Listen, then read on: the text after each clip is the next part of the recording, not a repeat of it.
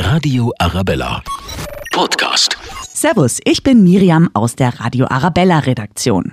Ich habe Ferdinand Dudenhöfer gefragt, was eigentlich aus den Dieselautos wird. Er ist einer der bekanntesten Verkehrsexperten Deutschlands und weiß so gut Bescheid wie nur wenige. Er hat mir auch verraten, für wen ein Dieselauto trotz aller drohenden Fahrverbote immer noch eine gute Option ist. Wie geht es denn jetzt eigentlich mit dem Diesel weiter? Wenn Sie die Autobauer, die deutschen Autobauer fragen, sagen die Ihnen natürlich, der Diesel ist die Zukunft. Wenn Sie jetzt Volvo fragen oder äh, andere Autobauer fragen oder Toyota fragen, dann sagen die, wir steigen aus dem Diesel aus, wir investieren keinen Cent mehr in die Weiterentwicklung des Diesels.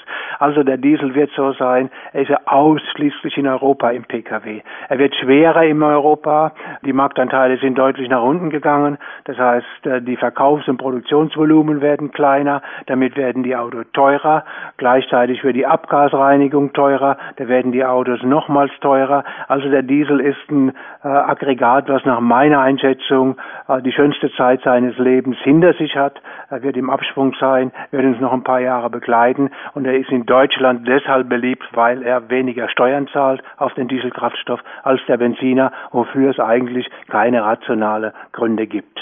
Wenn man jetzt in die Zukunft schaut, wie wird sich München in dieser Hinsicht entwickeln? Ja, in München wird es wie in vielen anderen Städten Chaos geben, Verkehrschaos.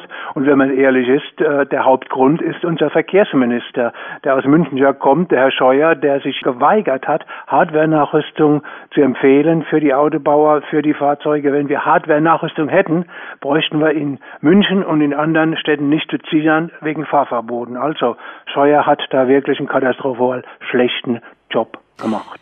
Gut, das lassen wir jetzt einfach mal so stehen. Kommen wir lieber zu einer wichtigen Frage, die sich viele stellen, die über ein neues Auto nachdenken, nämlich macht es Sinn, über einen Diesel nachzudenken? Sich jetzt einen Diesel zu kaufen, das kommt ganz drauf an. Wenn jemand im Jahr 50.000 Kilometer und mehr fährt, dann lohnt sich der Diesel dadurch, dass er diese Steuererleichterungen hat, dass er weniger Steuern zahlt. Wer 20.000 oder 25.000 Kilometer fährt, der sollte wirklich überlegen, ob er das braucht, denn mit den Benzinern, mit den äh, äh, Hybriden, die man hat, mit den Elektroautos, die morgen kommen, hat man nach meiner Einschätzung eine bessere Position. Und wenn ich einen Diesel kaufen will, auf was muss ich achten, beziehungsweise welchen Diesel? Also wenn ich mir einen Diesel kaufe und in Großstädte muss, äh, in denen ja diese Dieselfahrverbote drohen, dann auf jeden Fall nur ein Diesel, der zertifiziert ist mit Euro 6D. Dieses D ist sehr wichtig, denn es gibt viele Euro 6 Fahrzeuge, die eben schlecht sind im Alltagsgebrauch, die hohe Stickoxide haben, die dann zu Fahrverboten führen könnten. Wer auf dem flachen Land wohnt, immer viel fährt, aber nie in diese Belastungsgebiete kommt, der soll sich einen gebrauchten Diesel kaufen, denn die sind heute spottbillig geworden. Ihr Tipp also?